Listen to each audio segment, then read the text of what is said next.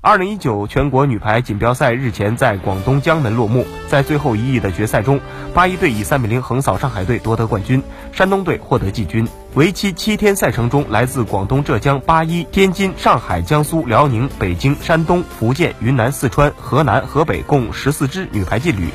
为江门观众奉上四十一场精彩对决，让来自全国各地的球迷朋友大饱眼福。共有最后四场对决在江门体育中心展开，经过激烈比拼，最终八一队、上海队和山东队获得二零一九年全国女子排球锦标赛冠亚季军。